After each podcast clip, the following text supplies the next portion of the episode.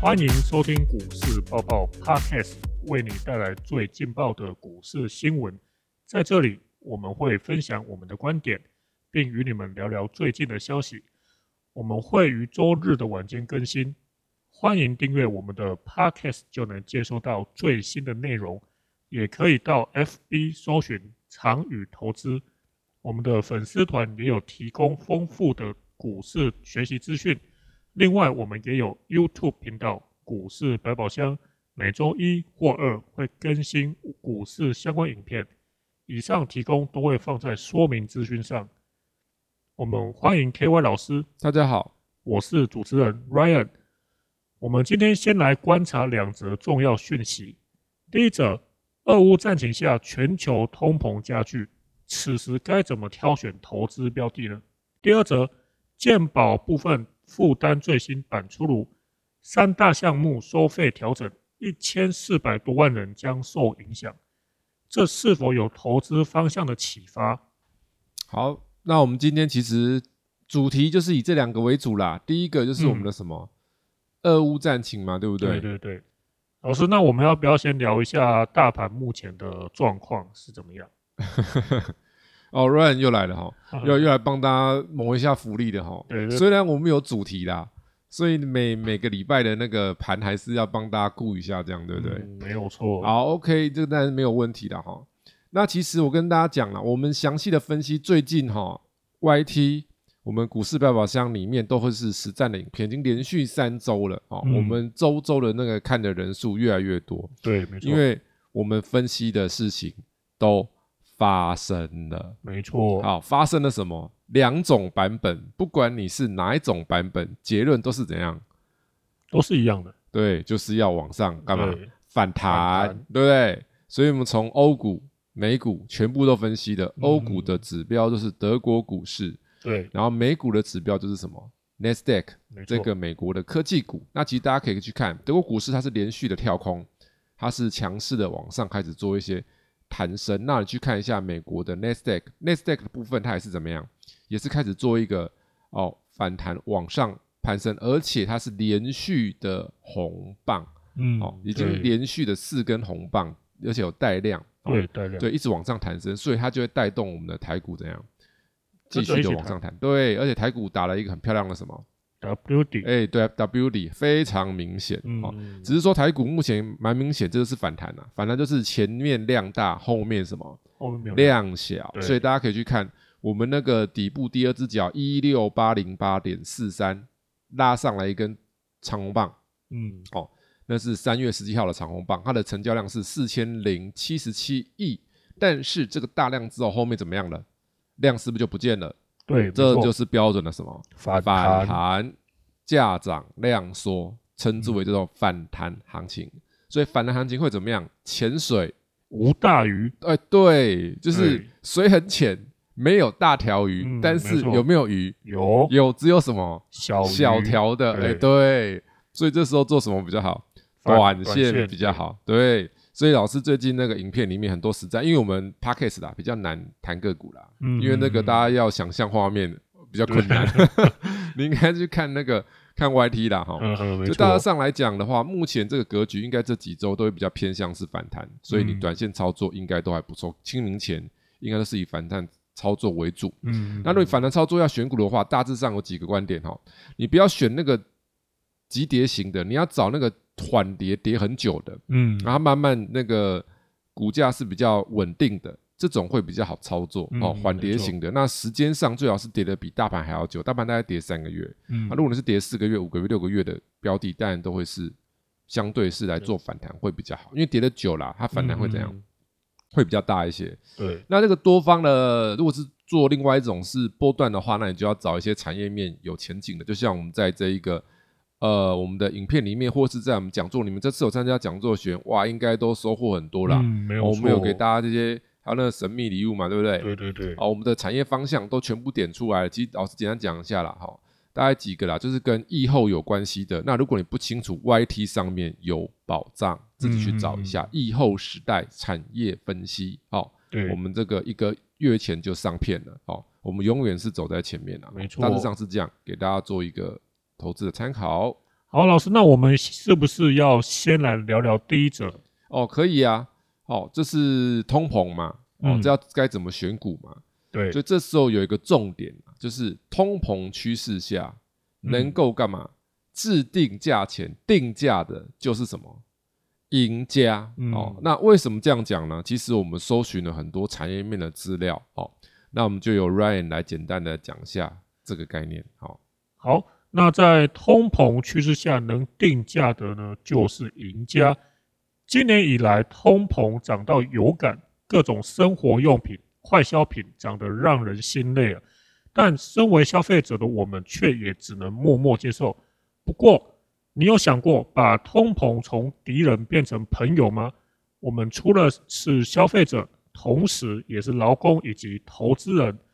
虽然生活成本快速增加，薪资成长缓慢，但投资绩效却可能因此有更好的表现。那么该怎么选择标的呢？答案就是定价权。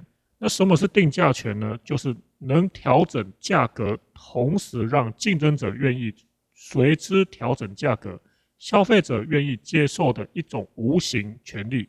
哦，对，这叫做定价权 （pricing power） 哦，定价的力量。哇，这个英文 power 哦。那那所所以我们就要思考一下哦。有定价权的公司为什么在这个情况下会好？因为很简单嘛，你通膨是不是万物皆涨？嗯，没错。只要你不管你是做什么的啦，哈，你是制造业啦、服务业啦，是不是都会有很多的是原料的成本？对，对啊，服务业也会有原料啊，制造业也会有原料嘛，这些原料全部都上涨了，所以这时候你的成本势必增加。对，好，那势必增加之后，你是是否能够转嫁给消费者，这就是很重要的。嗯嗯嗯，你如果成本增加，加了五趴，你又加了定定价的五趴上去，那你还是卖得出去，对你来讲就怎样？没差嘛。对，那你没差，如果别人有差呢？你是不是就比较好了？嗯，别人是不是就比较差了？对，你不一定要变好啊，你能够在通膨下维持你的这个利润率，可能就会比别人好了，因为别人没办法有定价权的公司，它是不是就会很惨？对，然后什么样的公司具备这一个定价权呢？好，那老师。跟大家分享一下，如果你有在，如果是女性的朋友啦，啊，不是喜欢买那个精品包吗？嗯嗯嗯，大家可以去注意哦，那个精品包哦，年年涨，年年涨哦。对啊，不是通膨时候才涨，没有通膨嘞，也在就一直涨啊，什么爱马仕啊、Chanel 啊，哦那种精品，因为精品包的话，那个最厉害就是爱马仕，再可能是 Chanel 了，他们偏年年涨嘛。好，那为什么它明明没通膨，每年涨？那想买的人却又一直买，Run，你觉得是什么样的心理？呃，是虚荣心吗？哎，没有错，因为你买精品的，是不是就是有点虚荣感嘛？批花嘛，对吧？对对对。所以你会买那个，是希望说让大家觉得说，哇，你生活过得很好，你可以用这种高品质的东西。对。所以这些东西，如果你买了之后，它越便宜，越不想买。对啊，会彰显你好像。越来越 low，对不对？那种格调。啊，你买了这个东西之后，它是越来越贵的呢，你反而会更想继续买哦。嗯嗯嗯。所以这个商人很厉害哦，抓到那个这些购物者的什么心理？因为这个精品，尤其是 Chanel 或者这种比较高贵 LV 这一类的哦，它是属于走什么比较高端的课程。所以高端的课程跟一般的课程是不同的。嗯。高端的课程讲究就是什么？就是花钱买虚荣，讲白话一点，对，就是。你让他感受到备受尊荣、高贵那种的感觉，与众不同，他就可以怎么样？他就可以接受那个价钱。我就譬如说讲啊，像汽车啦，一般是不是平价的车，Honda、Toyota、福特之类，对不对？对。好，那我们讲比较高级一点，不要讲到那个最贵的那种法拉利那种，比较高级的跑车，Porsche，对不对？保时捷，对。啊，保时捷他们策略就他们策略就很厉害哦。现在保保时捷现在全球，包含台湾的。保时捷其实现在保时捷销量比以前好非常多，因为保时捷后来推出了那个修理车。好，然后他们采取什么样策略呢？好，你要去买一台保时捷的修理车哦。如果是最入门的那种中小型修理车，叫马看，马看一台定价最便宜的两百多万而已，实际上很便宜，因为它是保时捷啊。对，保时捷买两百多万是觉得哇好便宜哦，对不对？然后它的跑车最入门的哦叫做 Boxster 或是这个 Cayman，就是那种两人座的小跑车，它的起起步价我们叫做那个呃落地价。对，讲落地价也可以的哦，最低起来就是三百出头万，嗯嗯，哎，是不是也很便宜？对，三百万左右可以买台保时捷跑车，但问题来了哦，你知道他们是怎么样玩吗？你买的那个起步价是什么？完全没有配备的，就是减配的，嗯嗯，就是一个空的，就是你买了一个最最基础的车款，就我们俗说的标配吗？哎，不是标配，哦，也不是标配，那叫低配。哦，标配是还有给你一些东西，没有，嗯。它的就是最最低配。好，那为什么要这样做呢？因为你要会买这个品牌，请问会买保时捷的人是务实一点，还是想要享受一下那种拉风的快感？当然是享拉风快感嘛。好啊，这样的客群，请问他买一台保时捷，他会不会想跟别人一样？当然不会，不太会吧？对对不对？大众款来，我我黑色你白色，我黑色你白色，然后配备都一模一样，铝圈什么挖沟柜全部都一样，嗯，不会嘛？对所以他们会怎样？是不是要选对，选配？那选配有分什么？有用的选配跟没有用的选配，好看配心理上的选配。什么叫有用的选配？有用选配，比如说，譬如说，哦，我选了一些安全辅助功能，对不对？嗯？然后我把那个一些那个安安全的功能加加上去的，我行车辅助的系统，对不对？嗯对然后把我的大灯选得更好，它的嗯照射状况会更好，对不对？然后譬如说等等等，这叫做实质有用的。那一些比较没用，是不是？譬如说什么？哦，也就不能讲没用了。音响嘛，呃，音响是算有用的，哦是算有用但是它没那么实质的、对对对音响分啊，你选个 BOSS 音响五六万啊，你选个那个更更高端的要三十几万、四十万啊。对，好，那那再来，那那些都算还好。那比较移花是什么？哈，就是你比如说你的那个什么，它连铝圈，你嗯正常你的标配铝圈，保时捷铝圈的那个 mark 是没颜色的，嗯黑白的，对然后彩色的比较漂亮嘛，对，选个彩色就要加钱，可能加个一两万，我有点忘记了，好像是一两万嗯。好，选个彩色的铝圈盖要一两万，嗯，然后呢，然后你那个椅子有没有？它本来是竖的嘛，对，那觉得椅子上面这不像保时捷的椅子，上面要一个保时捷 logo，哎呀一两万。然后你安全带哦哎，人家那个你车子要要有点配色跳色，嗯我要红的哦，要几万块。哦，然后那个这内装有没有？对，内装都塑胶的，因为一般车的内装都塑胶的。嗯我要看起来比较高级，我要豪华内装，要十几二十万。哦，就是那个皮皮质，哦就很多那种的对皮质。然后对，然后你刚刚讲那个哦，那叫内饰板。嗯，这内饰板的标配的看起来普普通通，我就要选我喜欢的颜色，它又要钱。所以反正你东选西选，南江江南选北选了一大堆之后，你的三百万就会变四百多万了。嗯，这就是他们的策略，因为会买保时捷的客群是这样客群，所以保时捷有没有定价能力？有，有嘛？，对因为会买这种车的人，他不是一般人嘛。对对对，那一般人买 Toyota 的时候，一般的车大家在意的是什么？省油或者是什么？来，Ryan，如果你买车，你会在意什么？除了实不实用，省油就实不实用嘛。嗯，那还有嘞？第一个是省油嘛，对，然后第二个是价钱，对呀、啊，就价钱嘛，对吧？对？价钱比较重要嘛，这课程不同嘛。对，就是 LV 跟 Uniqlo 的课程是什么？两种人嘛。嗯，对，就 Uniqlo 课程是怎么样？你越便宜嘞，我我越喜欢啊。啊，LV 太便宜，可能大家还不喜欢。他觉得，哎、我买你那么多，哇 VIP 呢？对，你现在怎么可以折扣？你以前这个包卖二十万，现在怎么可以卖十五万？我我我我可以告你哦。然后太便宜还会以为是瑕对对，他就是你如果卖太便宜，他会告你。为什么？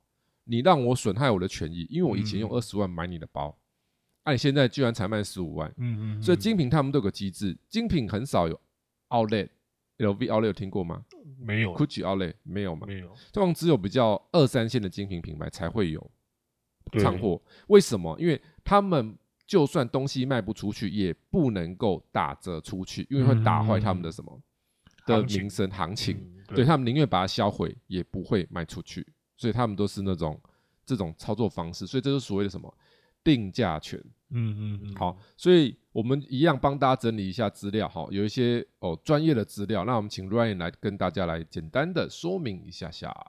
好，那我们来聊聊产业龙头奢侈品产业都具有的优势。投资大师彼得林区曾在书中写道，他喜欢观察大众喜欢去什么样的商店，并会在这些商店购买什么样的商品，并由此发现优秀的投资机会。当我们留心观察时，不难发现，在同一种类、同一价格区间的商品中，拥有定价权的往往是产业龙头。举例来说，在可乐市场中，通常都是可口可乐或者百事可乐率先涨价，而当可口可乐跟百事可乐涨价之后，其他汽水商品也会很快跟上。为什么会有这种情况呢？这是因为消费者对于市场占有率大的品牌会有较高的品牌忠诚度。除了品牌忠诚度外，不可取代性也是一个定价权的因素。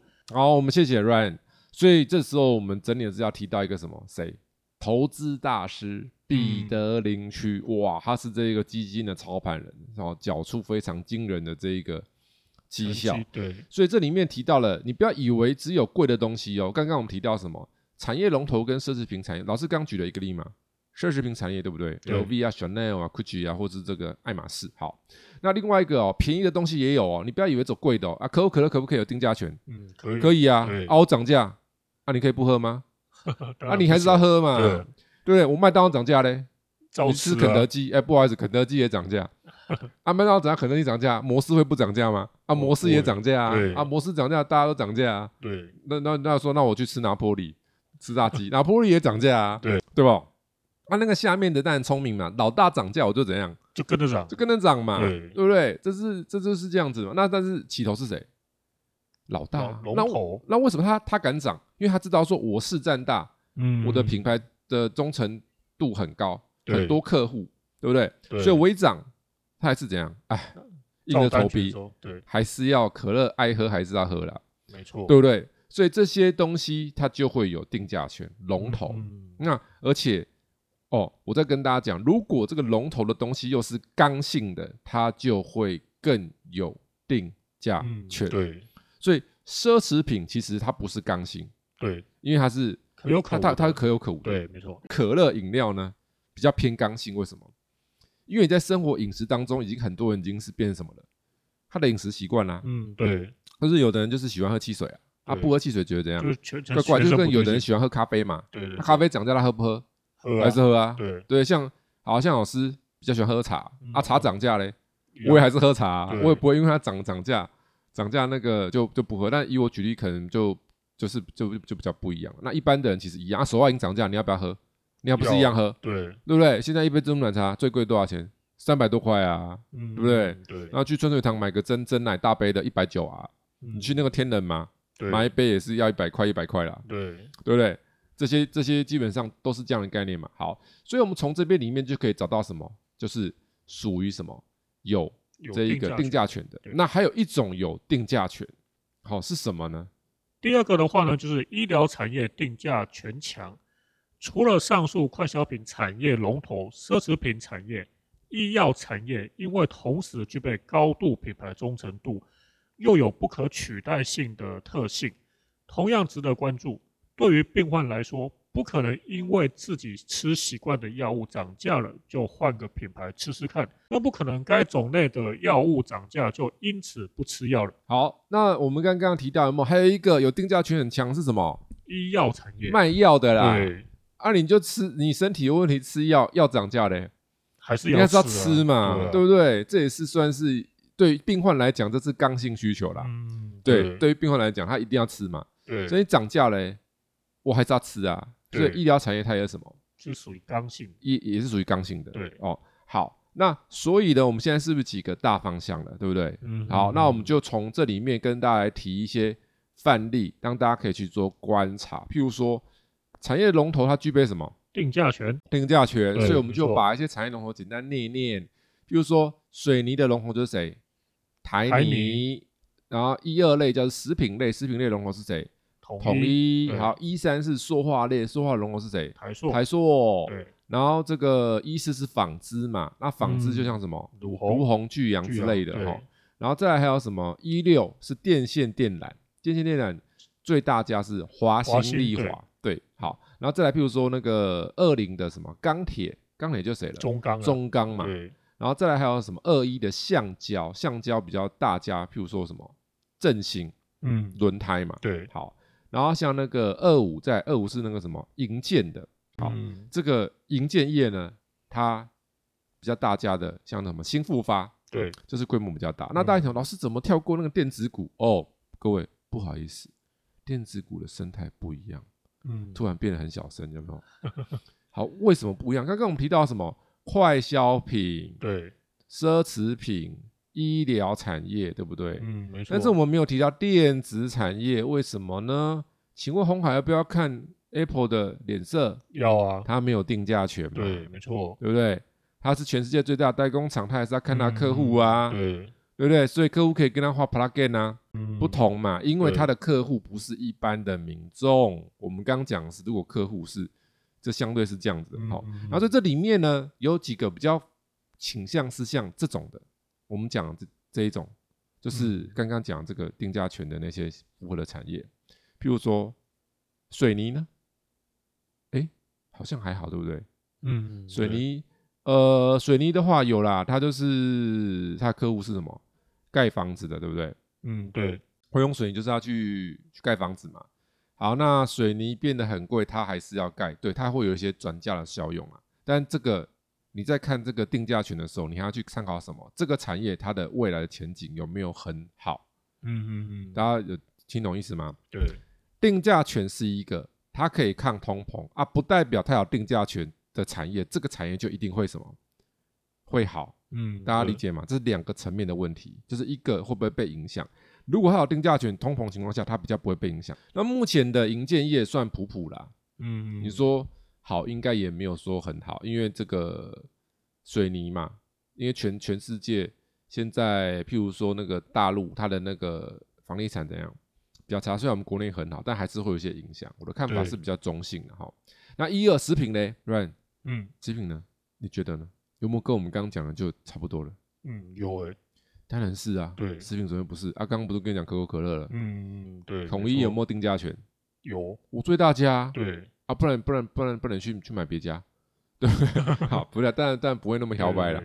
就是我同意喊涨，大家都喊涨了嘛。嗯，没错。所以其实它的影响就会小嘛。嗯。所以如果加上说它接下来有一些前景的话，当然就是一个稳健的，有没有？嗯。方向。那台塑呢？它我们定价权应该是有的，但是你就要看那个塑化产业现在是不是一个旺季。那其实现在不是的，旺季通常是什么？是冬季嘛冬季的时候。所以现在 timing 不对嘛。好。对。那一六那华兴利华呢？它有们定价权当然有啊，电线电缆嘛，对不对？好，那它是大型龙头嘛，那这个电线电缆接下来会不会需求？应该会有一些需求，因为我们今年是不是有些电的问题？嗯，对。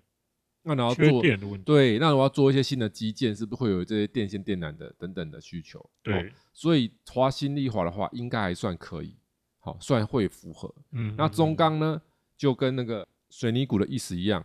我认为持平啦，因为那大陆的房市的问题。好，没错。那振兴呢？轮胎呢？你不用我的，哎，去用别人的啊？请问别人要不要涨价？也是要。哎，对嘛？对，啊，不是一样吗？嗯，没错。所以振兴当然也符合嘛。好，那新复发呢？房房价涨了，我是不是不是不是说房价涨了？原料涨了，钢筋水泥建材成本涨了，我房子是不是涨？没错。按你这么多房子，大家都一起涨。对不对？那我大家的是不是会比较有那个定价能力？因为品牌大嘛，其实很多人会买这种大公司的房，就是看什么？看品牌嘛，所以它当然相对就会有一些什么优势性存在。对，这就是所谓的呃龙头的概念。那如果它是龙头又是刚需，就会更好。所以里面来讲的话，比如刚需的话，就是什么食品嘛，食品的，对不对？像那个轮胎应该是比较偏刚需，嗯，轮胎一定是有需求的。好，这个就会算比较稳健型的。好，那再来就是第二块什么？那个医疗业嘛。嗯，那医疗业其实跟下面那个有关系嘛。来，我们来谈谈第二则那个讯息吧。好，第二则的讯息呢，就是医疗保费调涨，专利权多元药厂挹注稳健营收，定价能力强化，建护业抵御通膨优势，加上估值校正压力收敛，建护业成为。因应通膨上行环境另一个选项。好，那我们来简单来讲一下哈。刚 Run 跟我们提到这个资讯，就是说医疗保费调涨嘛，啊，这大家都知道吧？有没有看新闻？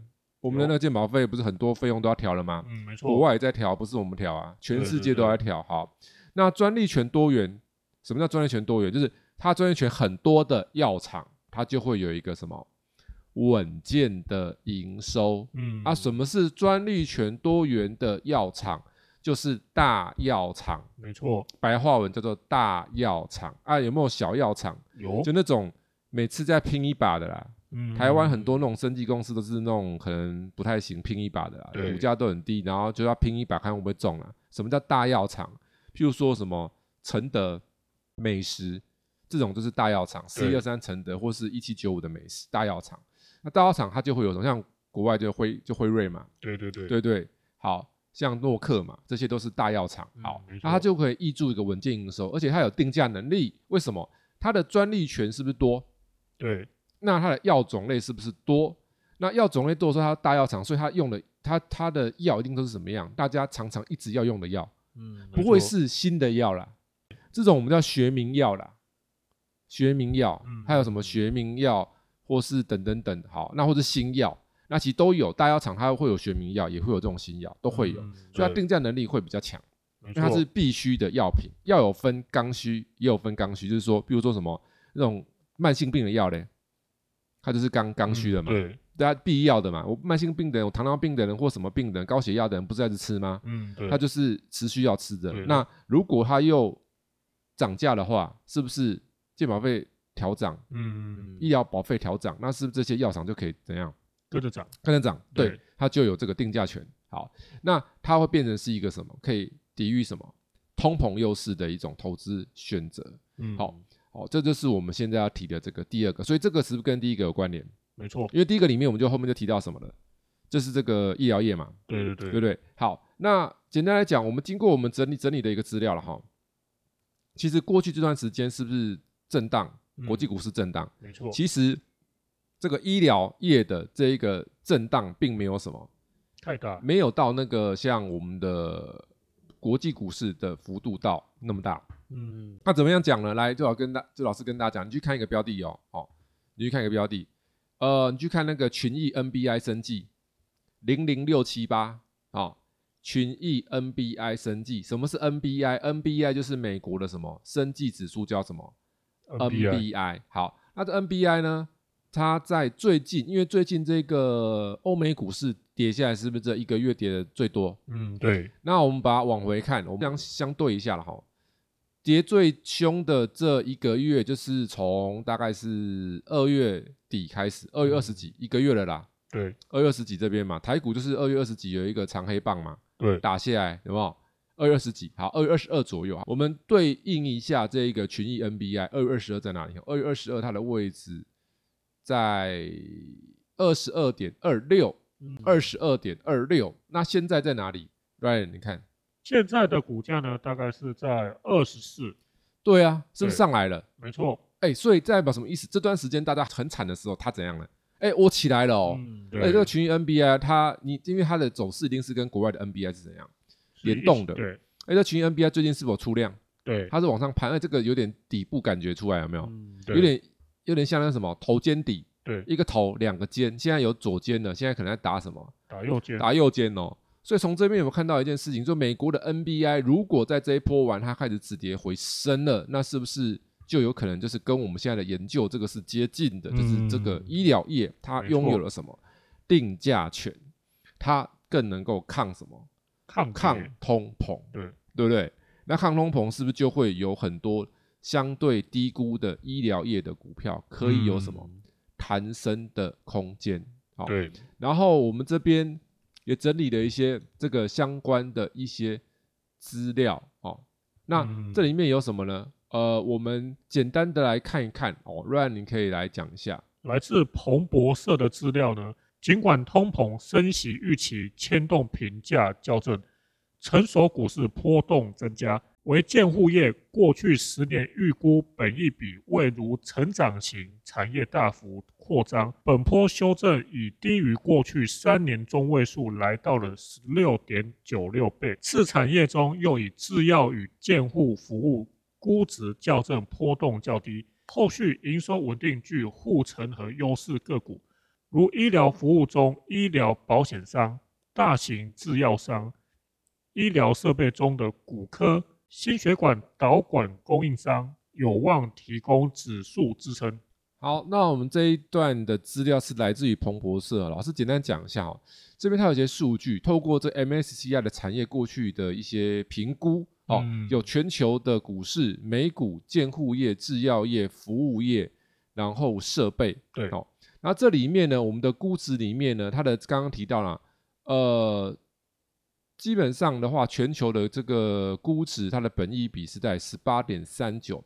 美股平均的这个估值，就是对未来的过去三年的估值哦，不是现在的哦，各位不要搞错，过去的估值是二十点二七，然后监护业在十六点十六点九六，制药业在十三点六一，服务业在十六，然后设备在二十八点七，二倍一般设备一般就偏什么？偏电电电子的那一类的哈，所以这里面发现三三个事情哦，建护业、制药跟服务都偏什么？